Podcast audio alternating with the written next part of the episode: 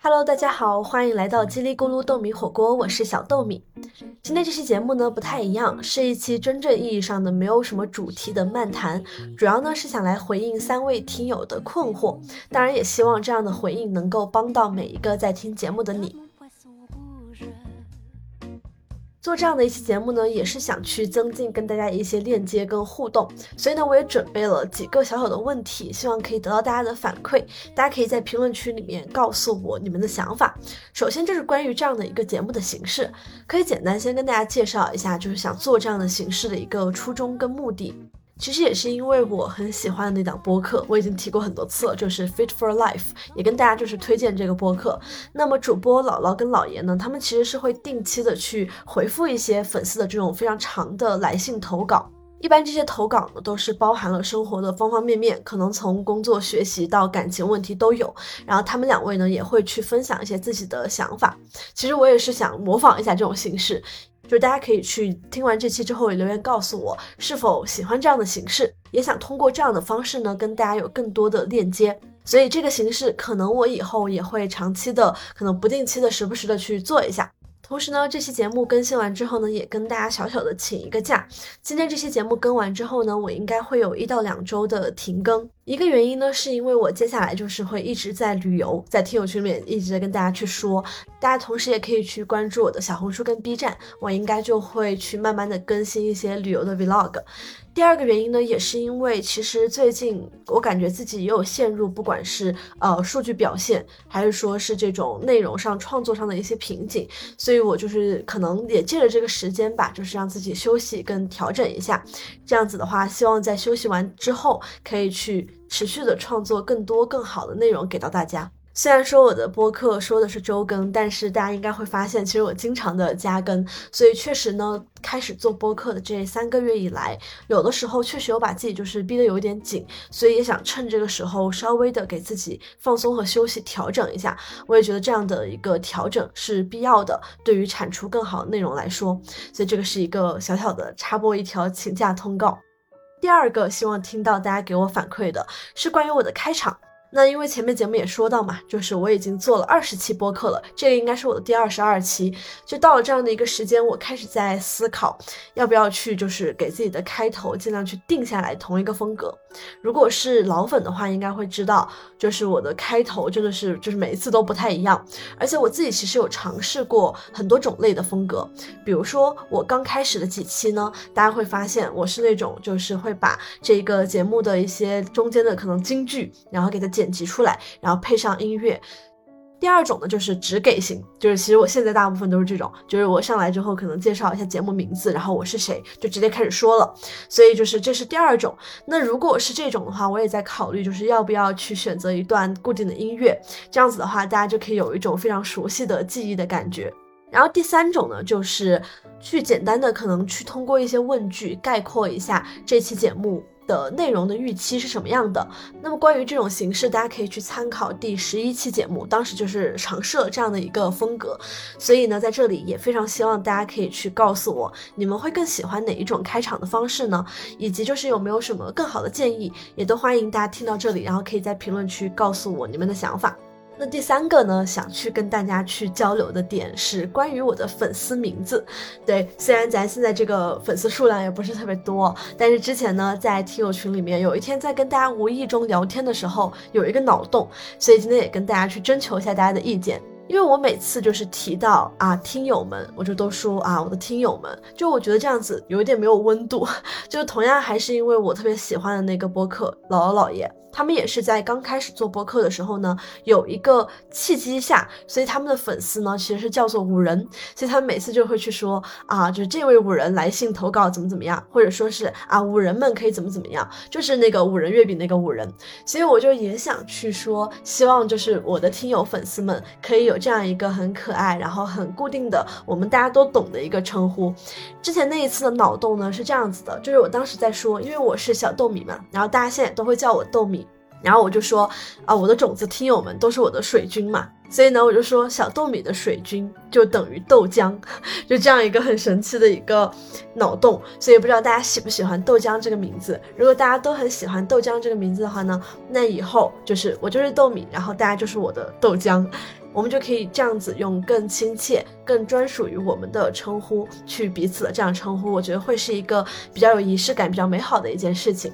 那最后呢，就是关于本期节目。那么因为刚刚也说到嘛，其实我是会去分享三位听友的来信的投稿，是跟他们最近的困惑有关。所以这一期就是在评论区的这种互动呢，我想反过来，就是希望大家可以在评论区跟我们分享一些你最近发生的一些好事儿。因为这个新年也刚过嘛，就希望我们还是可以在新年这个时候呢，大家互相来去叠加一些这个好运的 buff。希望我们的新的一年都可以非常的美好。其实我有这个想法呢，也是因为我最近一直在用的一款 A P P，也推荐给大家。这 A P P 呢，它就叫做好事发生。而且我也是通过因为做播客这个事情，就跟这个好事发生这个 A P P 的创始人，就是他的 I D 叫做后场女工小王，小王老师有了一些交集。然后我们也就是聊了一些对于节目的想法，后面可能有机会也会串台什么的。所以给大家就是安利一下这个 A P P，然后也非常感谢小王老师的支持。这期节目呢，我们会在评论区选出十位听友，送出好事发生 A P P 的一个一个月的会员体验的这样一个名额，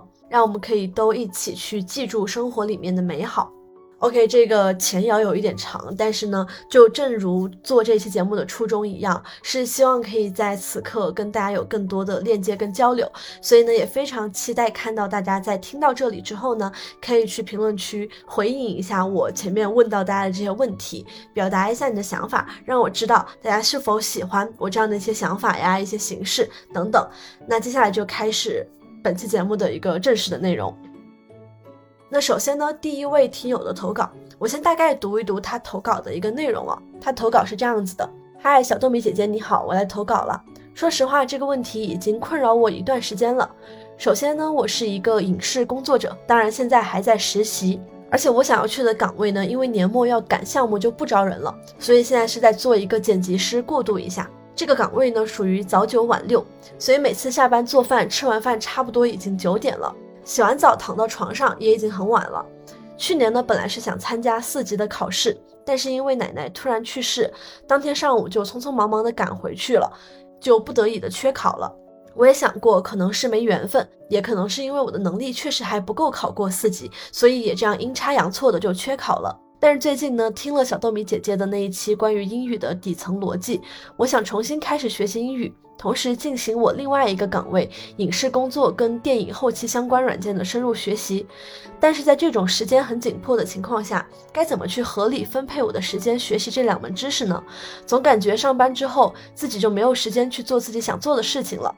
OK，这个是他投稿的一个基本的内容，我们可以叫这位听友楚言。首先呢，我真的很想说，就是这样的一个投稿跟困惑，我相信大部分人应该都会有。其实就是关于我们下班之后到底怎么样能够去拥有自己的生活，然后下班之后怎么样去还能够保证说自己可以去有一些自我提升啦，或者是哪怕是自我娱乐的时间跟精力。因为大家就会感觉说，我上完班就很累了嘛，然后所以就只想躺着，然后甚至说是我可能就玩一玩手机，然后这一个晚上就过去了，感觉自己既累又没有休息好，然后呢又没有时间去做自己真正想做的事情，所以我觉得他这个投稿还蛮典型的。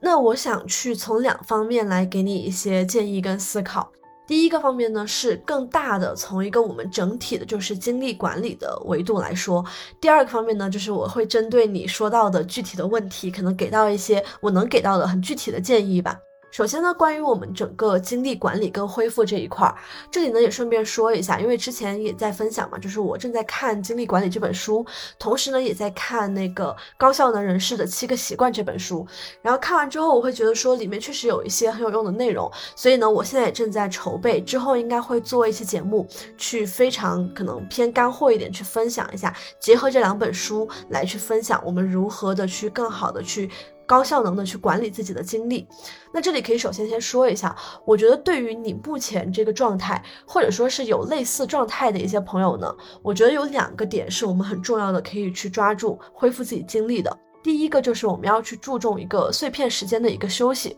因为我知道这位听友之前在群里面也说，他会在呃白天的时候呢，其实是要可能做一整天去剪辑。那我相信，就是我们大部分人，就是如果白天工作强度是非常大的情况下呢，这种时候真的是会很消耗我们的精力，才会让我们感觉说下班回到家之后就什么都不想干了。那其实，在精力管理里面有一个很重要，但是经常被我们忽略的一个小小的理论呢，就是我们要学会抓住碎片时间休息。这个休息，它不是说你一定要特别高成本的，我就是要拿出十分钟、二十分钟，我什么都不干，我停止工作去休息，而是说，只是要让你的可能脑子在那个时候得到一个简单的放松。比如说，拿我自己举一个例子，我之前在大学的时候呢，我就很喜欢做的事情是，就算在我期末什么的很忙的时候，就是那种需要在图书馆可能坐上一整天的时候，但是呢，我会去，比如说通过接水。和频繁的上厕所，这是之前在养生那期节目里面提到过。就这样的一些行为操作呢，让自己能够去有那么短暂的，哪怕只有一两分钟的一个抽离，其实这个效果是真的很惊人的。因为按照我们人体的一个生物的节律呢，其实我们能够去呃集中精力的工作的一个时间是大概在九十到一百二十分钟。所以其实从我们生物节律的角度来说，这样的一个周期之后，我们就是应该有一个休息跟调整的。而这个周期跟我们其实睡眠周期也是吻合的。所以呢，我会建议说，就算你的白天是需要长期的这样一个久坐，或者说是你的这个剪辑工作，可能就是一次性要去做两三个小时。甚至更久的话呢，就是你在工作的期间呢，也给自己这样的一个意识，就是可能一个多小时，我要稍微的休息一下。可能哪怕只是我站起来看了一下远方，看了二十秒，然后我站起来简单的活动了一下自己的这个身体，或者说我就站起来去接了一个水，我就站起来去摸了两分钟的鱼，去了一个洗手间等等。其实这种休息是非常非常重要的，它能够让我们就是工作完一天之后，不会觉得说我今天特别特别疲倦，像是累了一整天一样。这种碎片化的休东西，其实真的是就是我觉得是魔力很大的，但经常被我们忽略。所以这个是我就是会去建议你的。第一个方面，在你如果就是工作强度本身是很大的情况下呢，我们要去注意这样碎片化的休息。第二个呢，其实就是说，因为你有提到嘛，还想去进行一些别的学习，比如说英语和你的这个啊剪辑软件的一些深入的学习。这种时候呢，其实就是说，我们是需要去先把自己这个精力的这个大池子给扩充的。就比如说，我们人的精力有这么多，那我们平时是想说，我要怎么去分配，这样子我才能够把我有限的精力用在对吧更多的地方。那当你想做的事情变多了，就这个边界被打开了之后，我们其实要做的是。你要去先把你的这个边界给扩大，就是把我这个精力的一个池子的上限容量先给扩大。那么其实呢，可能除了我们比较熟悉的说啊，像运动，确实可以去帮我们去提高一些我们的体力。其实有一个在那本书里面他分享的就是说，我们去能够最源源不断获得最持续的一个精力来源的一个点呢，其实就是我们要去拥有足够明确的一个目标。那因为你现在已经有了一个目标，就是说我知道我要去学英语，我也知道我要去学这个剪辑的软件。那你可能要去想深一步的是，我能不能清楚的知道我为什么要去学习这两个方面，我为什么要去在这两个方面有所提高？就是这样的一个过程，其实是可以去帮你找到一个原动力。就换句话说，说极端一点，如果你晚上真的是想要去熬夜学习这两门知识，当然就不提倡啊。但是呢，你也要有一个就是支撑我去熬夜的动力嘛。那因为我相信大家会有这样的感觉，就是我虽然有想去自我提升的想法，但是呢，下班之后我就是很想躺着，或者说有时候我工作就是太晚了，可能我十点才下班，然后我就是没有时间了，我就是比起学英语，我就是想去睡觉。这种时候可能就是因为你对于学英语这件事情没有那么强和那么足的动力，所以相当于其实这一步是先需要去找到一个特别明确的动力源。所以你可以再去更深层次的问自己：我为什么想要去提高自己？我为什么想要去学这两个东西？如果你想的更清楚一些，如果你能够去更加的明确和更加清晰自己这两个目标以及这两个目标存在的一个意义，它可能能够去帮助你去扩展你这个人精力的一个上限。这样子，我到了晚上，我在我很累的时候，就我们可以说我的意志力更好的可以去战胜我们的这个懒惰，然后我可以更自律。律的去做这样的事情。当然，就是确实不提倡熬夜，所以接下来我会去分享一些，就是我觉得可以去更具体的给到你怎么去平衡这样一个下班之后的时间的一些小 tip。首先呢，先推荐一本书，这本书其实我自己也没有看完，之前也是在听别的播客里面推荐的。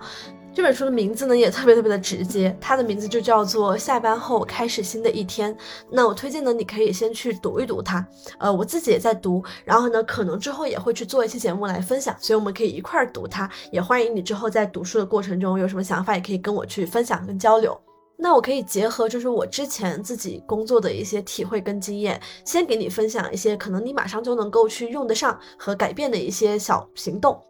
首先，第一点呢，就是你要对自己下班后的这些生活抱有足够的期待。这其实跟我刚刚讲到，就是精力层面，你有明确的目标也是统一的。那怎么去找这种期待的感觉呢？第一就是刚刚讲的，就是明确目标嘛。第二的话呢，其实你可以去试一下，很具象化的去想象自己下班后的生活，就是你先让自己在脑子里去体验一遍，相当于。那比如说，我可以给你举一个我之前的例子。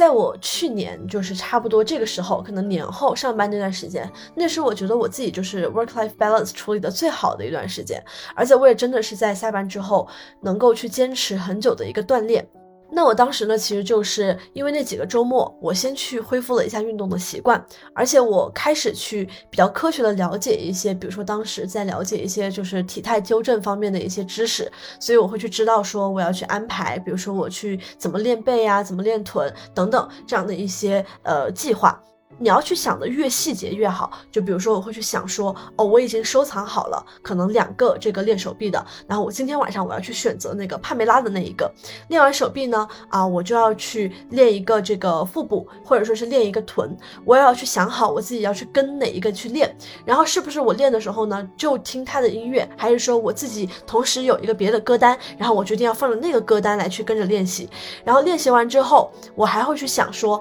我要去冲一个澡，然后。甚至是去美美的泡一个澡，然后泡完这些澡之后呢，我可能会去躺在床上舒舒服服的啊看个剧，或者是说看一本书等等，就是我会去把我下班之后我想做的这件事情的这个场景想的特别特别的具体。其实这样子你就会对他非常的抱有期待，所以我觉得其实你也可以去类似的去做，就是你要去把自己的这个计划和想象做得更具体一些，比如说。我给自己规划了，我今天晚上回去，呃，学英语呢，我是要去，呃，可能背三十个单词，然后啊，我先奖励自己看半个小时的美剧，来去先放松一下自己，然后呢，我再去啊刷一篇题，所以我会在上班的时候，我可能就会去想好，我今天背这三十个单词，哦，是跟着哪一个单词软件去进行的呢？然后我看的美剧是哪一个剧的哪一集？之后呢，我去刷题，刷的又是哪一套题里的哪一篇？刷完题之后，我要怎么去奖励一下自己？就是。是，你可以把这一个系列的过程都想的尽可能的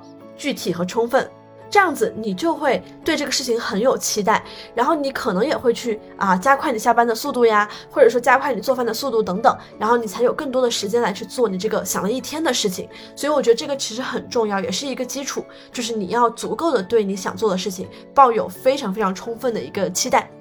然后第二个大点呢，就是我们要去给自己的上班跟下班去做好一个过渡跟隔断，就比如说。我经常在小红书上看到一些类似的帖子啊，就是说教你啊怎么下班后开始新的一天，好像有很多都会提到，比如说啊下班之后我先洗澡，就是二话不说我先洗澡，或者说是我先做饭，或者是我先吃个饭，或者是我先做个冥想、做个瑜伽、做个运动等等。其实这一个点呢，就是我觉得不管形式选择哪一个，他们的共同点都是在于说它像一个仪式一样，就这个仪式之后。我就再也不是一个工作的状态了，而是回到一个居家的状态，或者回到一个生活的状态。所以我觉得这个过渡跟隔断是非常有必要的。而且呢，其实我们甚至可以把这个仪式给它拉长一点。我从下班的时候，可能在办公室我就有一些小小的仪式，比如说之前我在上班的时候，我有一个同事他分享的，因为他在小红书上关注了一个叫什么百岁老人。养成计划，然后就有一天教说下班之前一定要洗杯子。他的那个理由就是，第一就是从心情上来说，就是会帮助我们觉得啊，这个这个班今天上到这儿结束了。第二呢，就是从健康的角度，什么哎呀，这今天洗完的杯子不容易滋生细菌啦，不容易这个残留这个茶垢、水垢等等，反正就是类似于这样一个小细节。但是我在下班的时候给它做掉，就代表。OK，今天的工作结束。那比如说像洗杯子，对吧？你去上个厕所也行，等等。然后可能我在这个下班回家的路上，那因为我不知道你是通勤的时间有多长，然后是坐地铁、公交呢，还是说是步行这样的一个形式。那因为像大家很多为什么就选择在地铁上，对吧？我要去听一个播客，你甚至也可以去选择啊，定好你想去听播客的类型。比如说，我就暂时不想去听豆米的播客了，可能他的一个播客信息量有点密集，我就去听一个闲聊类的，或者说我就去听一个很搞笑类的，一个这个脱口秀漫谈类的也可以，就是用这样的形式去给自己去放松，去给自己完全更加的去跟工作状态给它隔开，那这个也是一个过渡的一个形式。那包括，因为你说回家要做饭嘛，其实我觉得做饭是一个特别特别好的去过渡的一个形式。就是现在你可能会觉得说，哎呀，下班回到家，因为我必须要做饭，吃完饭就九点了，可能你会觉得说，啊，做饭和这个做饭之后的收拾的工作，也算是一个去阻碍自己自我提升的一个小小的负担。但是如果你换一个角度去想，就是说我把做饭去当成同样也是我去结束工作，然后开始生活的一个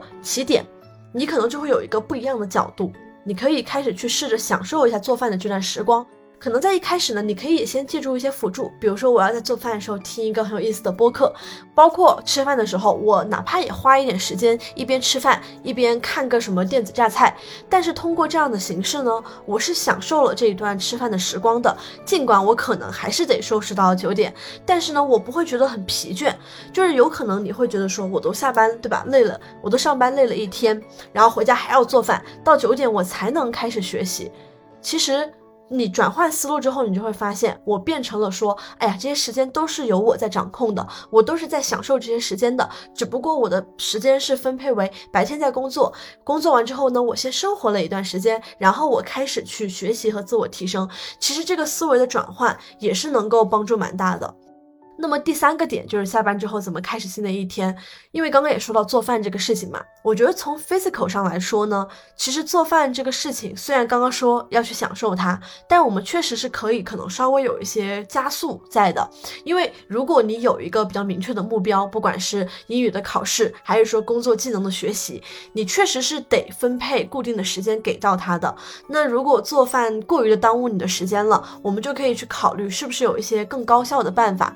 首先呢，就像我刚刚说的，因为你可能其实六点就下班了，我不太清楚你要收拾到九点，是不是因为通勤时间也比较长，还是怎么样？那我们是不是可以去做一些流程上的优化？比如说呢，我去调整自己一个饮食的一个结构，让自己的晚餐这一顿呢，尽量去吃一些啊又简单然后又快捷的食物。当然，在保证健康和这个营养均衡的前提下，然后再一个呢，就是说我是不是可以去呃给自己做一些预制菜，就是不是说去买预制菜，而是说我可以去，比如说在前一天或者说是在周末的时候，我去准备好一些食材的基本的处理。那这样子的话，我下班回到家之后呢，就可以去直接只用去做可能烹饪的那一步，就类似于这样的一些事情。但因为不太知道你具体的情况和通勤时间等等的，就是说，但是我觉得。这个也可以作为你去探索的一个方向，就是我怎么样又可以就是更快，然后又更好的去吃到一顿很幸福的饭。所以就是加速做饭，我觉得这个是一个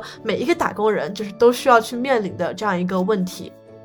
那最后一个点就是，其实你想要去学习的这两样东西呢，一定要去合理的安排，尽量在刚开始的时候呢，量可以小一些。更多的是要去先培养一个习惯，比如说，虽然你想要去同时学习两门知识，但你一开始千万不要说我要一天一定要两门都会涉及到，然后呢，你也不要期待一天做太多的事情，比如说我今天我刚开始的时候，我可能就是先晚上背半个小时单词，我就去睡觉，这样也可以，就是你一定要先开始。而且呢，一旦你安排的这个量太大了，就像我说的，你白天又工作了一天，在这样一个精力消耗比较大的情况下，你就很容易坚持不下去。然后坚持不下去之后，可能就会导致你整个一个计划都坚持不下去了。所以刚开始呢，就是量可以少一些，然后慢慢的去加这个量。而且呢，就是要注意，就是说，可能比起晚上就是我仅有的这个晚上的时间去安排量呢？可能更重要的是，我需要去给他去养成一个固定的习惯。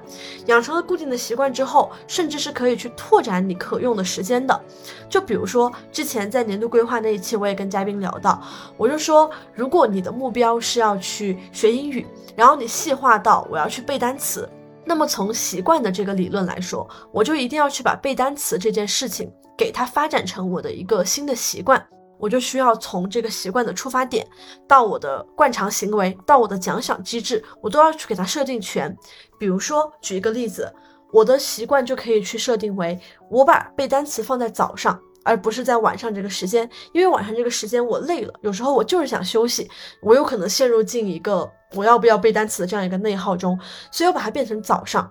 那我通过一些就是让它融入进我现有的生活节奏，或者是给自己一些奖赏这样的方式，让它就固定下来。这样子的话呢，可能经过了一两个月的这个尝试之后，就让它变成一个你想都不用想，每天到了那个点就自动触发的这么一个动作。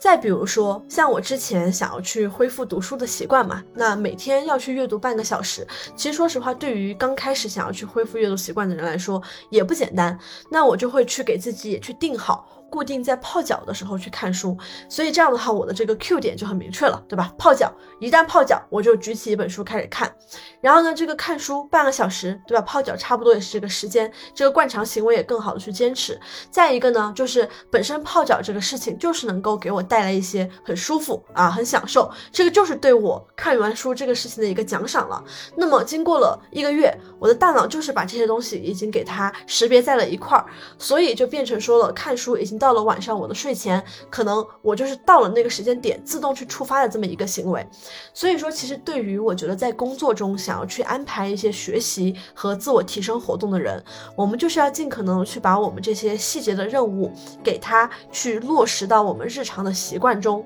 尤其是像英语学习这个点，我觉得是更可以去这样安排的，因为你可以更好的去拆开我的这个，比如说单词啦、刷题啦、啊练口语啦这样的时间，我们都是可以把它去拆到每一天固定的一个习惯中的。那么至于说可能我要去安排这个软件的学习，我也可以去，当我已经养成了这样的习惯之后。我更有精力和这个行动力去做事情，所以我才有可能说晚上我拿出两个小时来去非常专心的学习这样的一个知识和技能。所以这个是我觉得我对你的一些建议跟我自己的一些思考吧。也希望可以就是对大家都有所启发，但是呢，也可能就是我也是有一些纸上谈兵，因为说实话，我自己在工作的期间，其实我觉得我的所谓 work life balance，或者说是下班之后的这些自我提升的活动处理的也不是特别好，因为咨询工作强度真的特别特别大。后面的一个投稿也可以去聊到，因为那个投稿正好是在问这个一些这个职场初入职场的一些体验等等的。所以呢，也非常欢迎，就是就这个问题，大家也可以就是和我一块交流，也可以去帮楚言一块支支招。那接下来呢，第二位听友的投稿是这个样子的：豆米你好，最近我正处于一种比较低迷的状态，家里很重要的人生病了，要动手术，养的狗子也在一个多月前死于暴力，总是反复的生病。我意识到自己有很多事情要做，需要准备毕业论文，学习技能。从十月份开始就觉得自己一直处于一种运气低谷的状态。我很好奇，如果长达几个月一直都很背，该怎么样去消解这种很不爽的感觉？因为总是觉得很不顺，所以行动力也很低，就越来越不安和焦躁。那么这位听友就是首先呢，很想隔空的给你一个拥抱，希望也可以给你传递一些能量，因为也看起来确实你是经历了很多不好的事情。那我想给你的建议呢，其实主要也就想分为三个方面。第一个方面呢是情绪的消解，第二个是关于你提到的这个运气很背的这个问题，第三是关于这个行动力的问题。那接下来一个一个的说，就是关于情绪消解这个点啊。比如说像你提到，无论是自己这个家庭亲人的这个生病，还是说自己的这个宠物去世的这样一个情况，其实肯定会给你的情绪带来一些，就是暂时你没有办法去消解掉的一些点。而这个点呢，它一定会去影响你的状态，就会让你整个人去陷入一种比较低迷的状态的。所以我觉得其实有可能，尽管这个是很久之前的事情了，但是直到现在，可能几个月过去了，你还没有完全的去走出来。所以我会建议呢，你要去慢慢的消解自己的一些比较消极的情绪。我想给一个就是我自己觉得很有用的一个建议，就是去给自己找一个新的支点。哪怕这个新的支点会让你略略的上瘾或者上头，其实它就是一个能够去转移你的注意力的东西。就这个东西呢，它一定要足够的能够去占据你的时间跟精力，而且呢，你一定要非常感兴趣，愿意去投入时间、投入精力，这样子它才有可能，就是说你在做这个就是支点这件事情的时候，你就可能暂时的去忘记了你之前这些不好的情绪的一些来源啦，或者是现实生活里一些比较痛苦的事情。比如说，当然，我觉得最健康的一个支点其实就是运动，而且我相信，就是大家也听到过很多啊，在低谷状态，然后其实通过运动找回了自己，找回了对生活的掌控的这样一些例子。因为我一直觉得，就是运动其实是我们可以去。为数不多的真正能够去掌控自己的一件事情，而且还有一个好处就是运动，我也是可以去看到成果的。就是不管你是选哪种运动方式，只要你可能坚持，你真的是能看到成果。这两个正反馈都可以很好的去帮助我们消解一些比较消极的情绪，所以我觉得就是当然比较健康的一个。支点就是去运动，所以我会推荐你可以去试一试。那正好马上要开春了嘛，天气也比较暖和了，你甚至可以去尝试一些偏户外的运动，因为我觉得就之前我也一直提到嘛，其实大自然是有比较自然的疗愈作用的。所以呢，如果你可以去户外。跑跑步啊，爬爬山呀，骑骑车等等，可能就是会给你慢慢的去进行这样一个疗愈。那可能就是说运动，因为它一个问题就在于说它的开始成本比较大。就是我作为一个如果都不怎么运动的人，你现在让我突然开始运动，又在我这样一个比较低迷的状态，确实会比较难。但其实有一些虽然没有像运动这么健康，可能就是没有什么副作用的一些支点，也还有一些别的事情，比如说呢，我去。找一个剧来追一追，这个我真的是非常有体会。就之前我也提到过嘛，就我刚开始做播客的时候，其实我也特别特别的焦虑，然后就真的是每天会去盯着那个数据看，然后感觉自己什么事情都做不了。当时真的是在看新闻女王的时候，我才发现，就是说，哦，原来我可以一两天都不去打开那个小宇宙的后台。虽然它会有一个副作用，就是我真的会每天追剧很久，看很久，甚至会晚上啊熬夜很晚去看那个电视剧。但是呢，他确实在那段时间就是帮我暂时走出来了那样一个焦虑的一个情绪，也走出来那样一个一直去盯着某一件事情的那样的状态。所以呢，我觉得就是你或许也可以去找一些类似的一个支点，哪怕它会让你略微的上瘾跟上头，但至少它在当下可以去帮你把这个注意力先转移了。只有你拥有了一个可能更轻松的心态，你才有可能去谈说哦，我的行动力怎么样？我要去做自己想做的事情，到底该怎么去做？所以这个是我觉得第一个点，就是我觉得希望你可以先去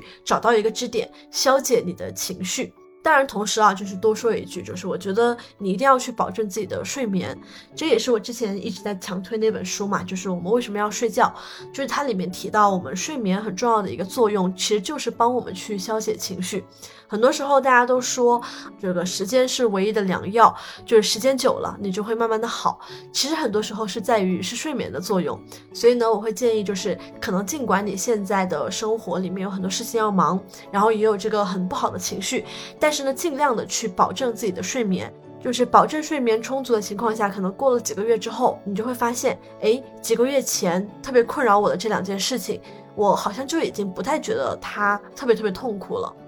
第二个是关于你说到这个运气的问题，因为你说你感觉自己好像这几个月一直处于这个运气低谷的状态，感觉好像做什么都很背。首先，我很想跟你说一个我自己就是编出来的一个定律，就是运气人品守恒定律。简单来说，就是我们不可能一直都很顺很顺，当然也就不可能一直都很背很背。而且呢，就是如果放到更大的一个人生的角度去说。当你如果以后回头去看的时候呢，你可能就会发现，哎，那段时间我好像经历的事情都很不好。但是呢，我换个角度去看，那段时间我可能哎获得了一些不一样的成长，或者说正是在那样的状态下，我好像获得了一些平时不太可能获得的突破，或者是哎结识了新的人，或者是培养了新的习惯等等。就当时也是我在听那个姥姥姥爷的播客时候，他们说，只要你的人生还没有终结，你就不能下定论说这段时间我真的是很不好。从某种角度上来说，你一定是有一些收获的，所以我觉得这个是第一，就是你要相信你绝对不可能有一个永远是背的一个状态。所以呢，如果你还是觉得过去的这几个月，就是想起来觉得还是很不开心，你或许可以去回想一下，或者说试着在过去这几个月时间里面，也找到一些自己觉得，哎，好像正是因为这样的状态，我反而获得了一些收获的这样的瞬间，也不知道你能不能找到，如果找到的话，也欢迎你跟我分享。第二呢，就是其实跟吸引力法则很相关的一个点，但是我更想去把它说的更简单一些，其实就是我们要更加的积极主动的去拥抱我们的生活。我觉得说到运气这个问题，你可以再回去听一下我的第九期节目，就是那一期关于高能量法则以及这个好运的那一期。我觉得有一个特别特别重要的点，无论是当时那期节目聊到的，还是我后来看了，就是比如说精力管理也好，或者是高效能人士的七个习惯等等，我会发现有一个特别共通的基础，就是我们需要把自己先调整到一个很积极的状态，因为在这种状态下，你才会真正的去相信说万事发生皆有利于我，或者真的把这个事实变成万事发生皆有皆有利于我这样的一个状态。比如说，你现在可能经历的依然是这样的一些事情，就比如说你提到家里面很重要的人生病了，可能你现在依然面临这个状态，但是呢，你可以换一个角度去想。比如说，我更积极的去想，嗯，虽然他生病了，但是我现在，哎，我是不是还有时间可以去陪伴和照顾他？或者说，哎，这个过程中，我好像可以通过这样的照顾亲人，变得更自立了，变得更加独立了。我也通过这样的一个事件，可能认识到了某一个健康的重要性啊，我也更加的去注意了某一个健康问题啊，我甚至说，我对于这个呃医院的一些流程有了更深的了解等等。就是说，你以一个更积极的心态去。去看之后，你就会发现，嗯，这样的一个事情，它对我来说不是完全消极的，也不是完全的是一个打击，而是我可以从中去收获一些东西，或者说你更进一步可以去看到，说我是可以去掌控，我是可以去改变，我是可以去影响这件事情的。就有时候我觉得信念的力量其实真的很重要。我觉得这个点可能说上去很玄，但有时候真的是你转变了你的观点，当你变得积极主动了之后，你就会发现，你可能身边的这个磁场和你做事情的方式，和包括可能所谓的运势，它都不一样了。所以呢，就是希望在你从你的比较消极的情绪中走出来之后呢，可以去让自己变得很积极，可以去让自己去积极和主动起来。我相信这样的话，你接下来在生活里面可能依然存在的一些困境，也就可以去迎刃而解。而且呢，就像我们第九期节目里说到的，我也推荐你可以去尝试一下，选择去做一件踏出舒适圈的小事儿。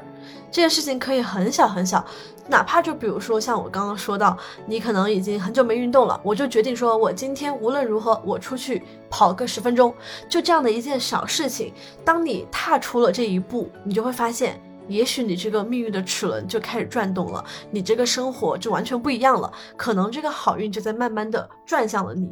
所以这个是关于运气这一个点。第三个呢是关于你说到的行动力的问题。其实这个点我特别有体会，就是我会能觉得说，我在一些就是比较焦虑的情绪的时候，或者说是在比较消极的状态下，我就是哪怕知道我有一些事情要做，但是我就是无法开始。比如说像你也提到，你知道自己要去准备毕业论文，也想去学习技能，但是在这种情况下呢，可能就是不想开始，也不知道怎么去开始。或者说总是能给自己找到一些理由，就暂时不去做它。所以我觉得第一步同样也是你要先去明确自己的目标。就是现在可能在你整个人又比较消极的状态下，它就停留在一句话上啊，我要去准备论文，我要去学习技能，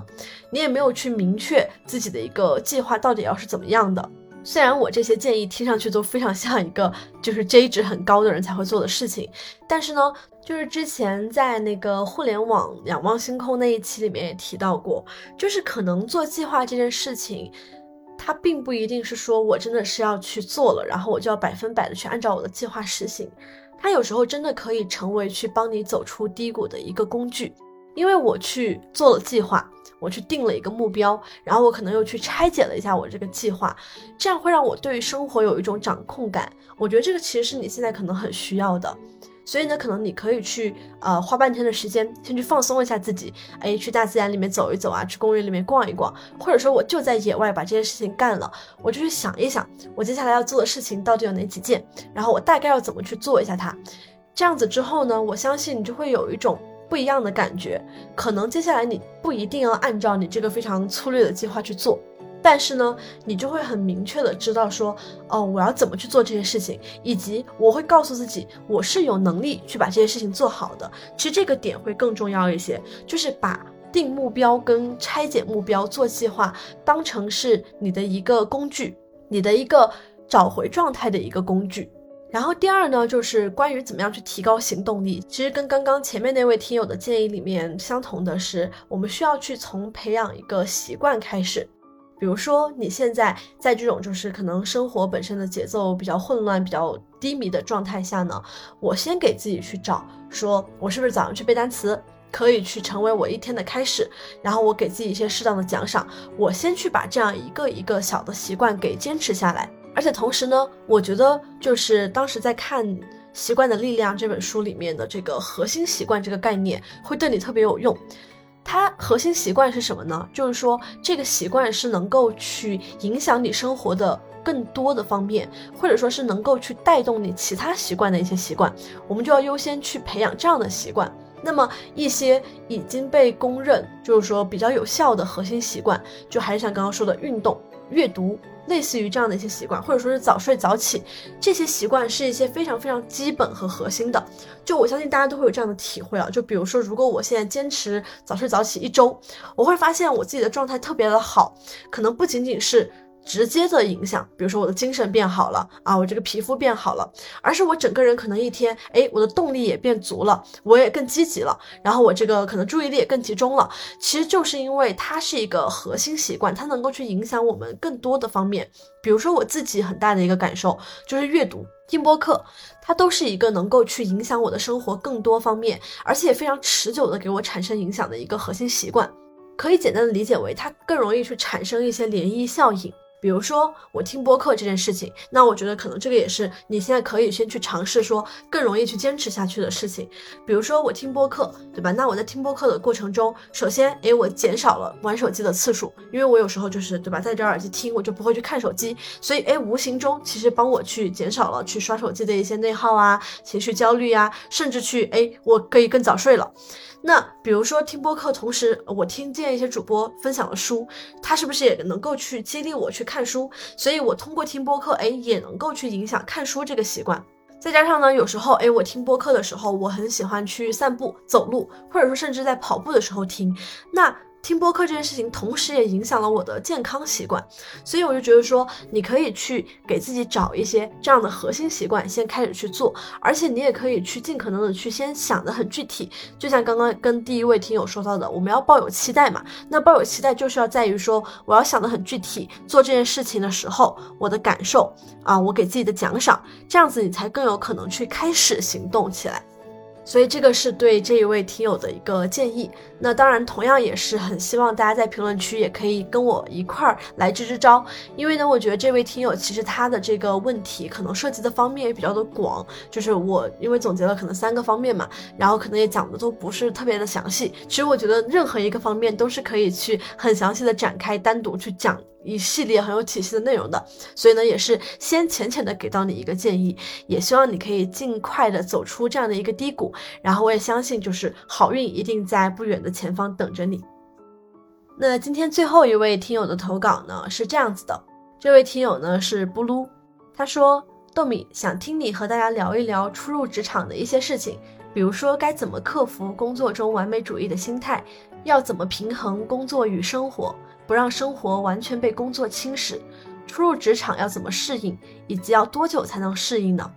那首先就是职场这个话题也比较大啊，所以呢，今天的这个回应可能也只是比较浅浅的，先去给到一些简单的分享，就一个一个来吧。首先你说到的就是完美主义这个心态，我觉得如果你是。工作了一段时间的，或者说哪怕实习过吧，我觉得还蛮好改掉的。因为我自己其实就是在生活其他方面，我觉得还有蛮蛮有完美主义倾向的。但真的就是，嗯，俗话说就是工作嘛，很磨人。所以你其实工作一段时间，我觉得你自然而然就被磨平了，就你就不再会去特别苛责自己，然后特别在工作中去追求一些特别完美的状态。那当然，对于初入职场的时候呢，可能我们还是会去陷入这样的一个困境。我会推荐大家要去注意沟通跟交流，因为很多时候我们对于这个自己的完美主义的要求，都是在于说自己对于自己的要求没有跟团队或者是没有跟老板同事的这个颗粒度对齐。对，虽然这个是一个热词，但真的是这样子的。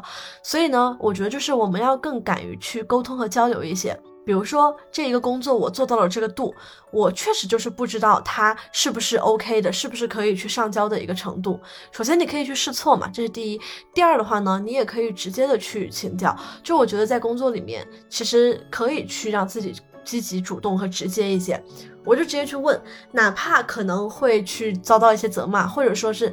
哪怕，嗯，我问的这个问题确实很蠢，怎么这个标准你都不知道？但是我问过一次，我就知道了呀。就是我其实是很有效的，可以去减少自己的内耗。就是我这个工作有没有做到一个完美的度，我不要让自己在那儿去纠结。我就是在我不知道标准的情况下，我就去问，我把标准问到了，那我从此慢慢的再去调整自己心里面的那一杆秤，这样子。此外呢，就是另外一种情况，就是说你自己确实就是觉得说。就是完成不了这一个东西，我按照自己的要求，我好像就是过不去，然后我也不知道该怎么才能做好。这种情况，我觉得也是，你就可以去直接的去提出一个需求，或者说是直接的向上去提出自己的一个诉求。就你只有去表达出来了，你才能够双方去拉齐这样的一个认知，而且你的老板也好，你的同事也好，他们才有可能真正的去帮到你。因为最终的目的是要把这个工作做好嘛，而不是说自己陷入一个自己就是说无论。无论是内耗也好，还是对于完美主义的这种要求，所以我觉得就是其实对于初入职场的大家来说，要去注重沟通跟交流的一个重要性。关于第二个问题，就是怎么样平衡工作跟生活这个问题，嗯，也很巧，就是第一个听友那个投稿呢，几乎也就是可以理解为是围绕这个问题的吧。但我自己的经验是这样子啊，就是这东西很看行业，因为刚刚那位听友呢，我觉得就是第一位朋友，他还是很幸福的。他是可以做到朝九晚六的，就六点下班，对于以前的我来说，真的是一个奢侈。所以呢，比如说，那像我所在的咨询行业，那真的就是你不要想有 work-life balance，这个也是我们在进入职业和行业之前，你可能就需要去摆正的一个预期。你需要去知道这一个行业它的情况是怎么样的，就是先去放平一个预期之后，你可能才会去减少一些不必要的内耗。那么，就算是在就是像我这种可能非常死亡的行业，同样呢，我觉得跟刚刚说的是相通的，就是我们是需要去给自己去找精力来源，或者说去找一些就是下班之后的这样的风格，哪怕我十一点下班，那我可能只有半个小时到一个小时是自己的时间。我也能够更好的去分配和利用它，或者说是我更好的去通过碎片化的休息，让自己也能够去休息的很好和恢复的很快。所以我觉得就是，嗯，work-life balance 这个东西呢，我觉得这个话题肯定也是大家都很关注的。所以呢，就像第一个听友那个提到的，就是下班之后开始新的一天这本书呢，我也会去看，可能之后可以去做一期比较专题的分享，来去结合更具体的情况来去分享一下。关于你说到的最后一个，就是初入职场要怎么去适应，以及要多久才能去适应。首先，关于多久才能适应这个问题啊，我相信就是没有一个标准的答案的，这个肯定是因人而异的。那关于怎么去适应呢？我觉得也可以去分享一个，就是《高效能人士的七个习惯》这本书里的一个概念——关注圈跟影响圈这样的一个概念。就是说，我们其实是会去有很多事情吸引我们的注意力。这个其实就是我们的一个关注圈，我们可以关注很多的事情，然后也有很多事情他们可以去走进我们的视野，但是呢，我们能够去影响和改变的，其实只有一小部分事情。这就是我们的影响圈。那我们想要去更高的提高自己的效能，我们就需要去把目光更多的放在自己的影响圈，而非关注圈上。相当于像一个漏斗一样，我需要去慢慢的收拢自己的这样一个注意力。我觉得这个点其实很适用在这个初入职场的时候，因为你会接受到很多很多新鲜的东西，肯定有很多你能够适应的，或者说你不能够适应的啊，然后有你很不能理解的，甚至很想吐槽、很不喜欢的东西。我觉得在这种时候呢，你去牢牢的抓住自己可以改变什么，或者说自己到底可以去学习和成长的地方在哪里，然后你就去聚焦的去学习它，其实就好了。因为工作其实真的就是很复杂嘛，就可能不管是你的工作能力、技能。啊，然后工作习惯，甚至到人际关系，这些都是你需要去考虑的，就他们都是你的关注圈。但是可能我作为一个职场小白，我的前两个月我真的就只能把注意力放在先去把这个业务知识学清楚上，那我就先不要去在其他方面去内耗，我就扎扎实实先去攻克这一个关。等到下一个阶段，可能我的影响圈哎慢慢能够把人际关系给纳入进来了，我再去想怎么去适应它。所以我觉得这个就是我们要去在自己能力。范围内的事情，去把自己的精力聚焦在那里，这样能够很好的去减少内耗，也能够比较高效的去让我一个块儿一个块儿去适应这个样子。而且与之相关的呢，就还是说到积极主动这个事情，就同样一个道理，只要我相信我可以改变，或者说只要我相信我是占主导地位，我是可以去掌控我的生活、我的工作的，很多事情你会发现，你就是会适应的很快。而如果你相反，就是你会想说啊，完了这个东西我也有很大的阻碍，那个东西我好像也没学会，然后都好困难，我该怎么去办？就这种时候，你就会更没有这个精力跟动力去学习跟适应。所以呢，先把自己调整到一个很积极主动的去拥抱一切的这样一个状态，其实就能够很好的去帮你很快速的去适应。OK，那这个就是最后一位听友的投稿。其实关于职场话题，我一直也很想去做。当时有一个待定的选题，看看大家是否感兴趣，就是关于怎么样去向上管理。想到这个选题的原因呢，是当时我有一个前同事，就是跟我去当时录制那个嗯咨询顾问教你一个去布局二零二四的那个逻辑闭环的那一期节目，就是新年那个规划的那一期。就他有一次让我印象很深刻的是，直接对我们的老板说了一个不。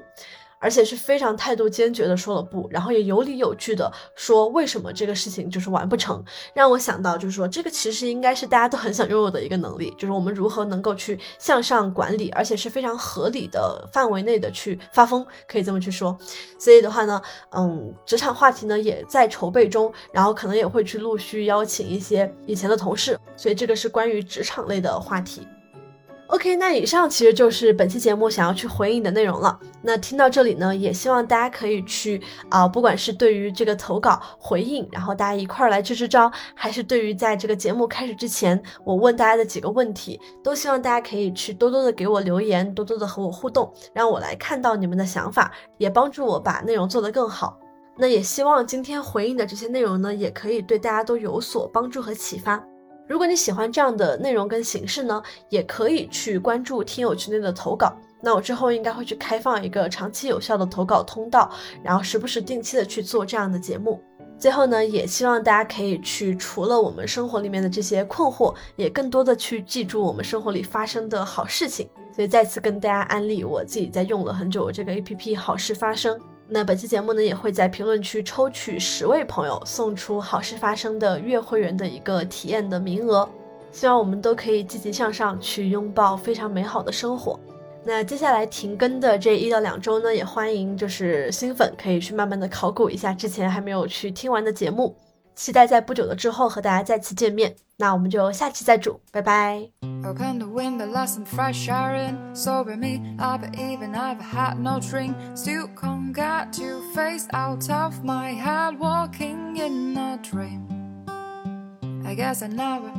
figured out what the words that Shakespeare said was about. That journey's ending, lovers meeting, for mine just begun.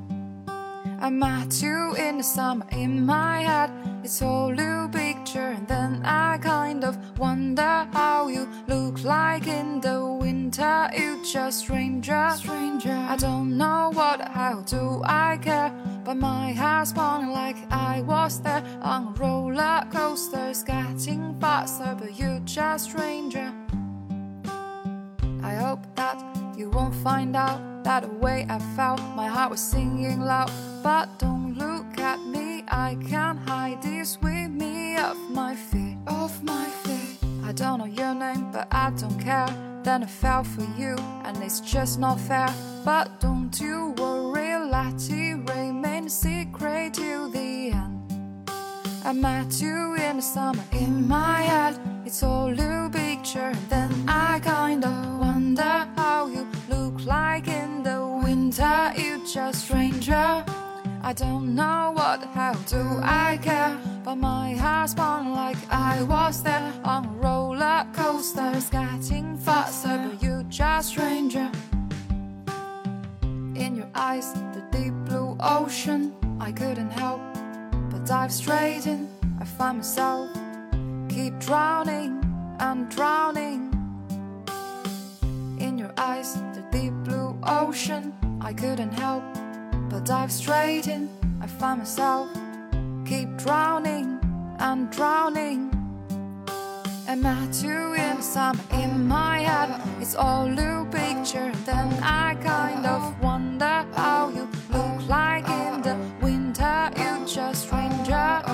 I don't know what hell do I care, but my heart's spun like I was there on roller coaster. Getting faster. You just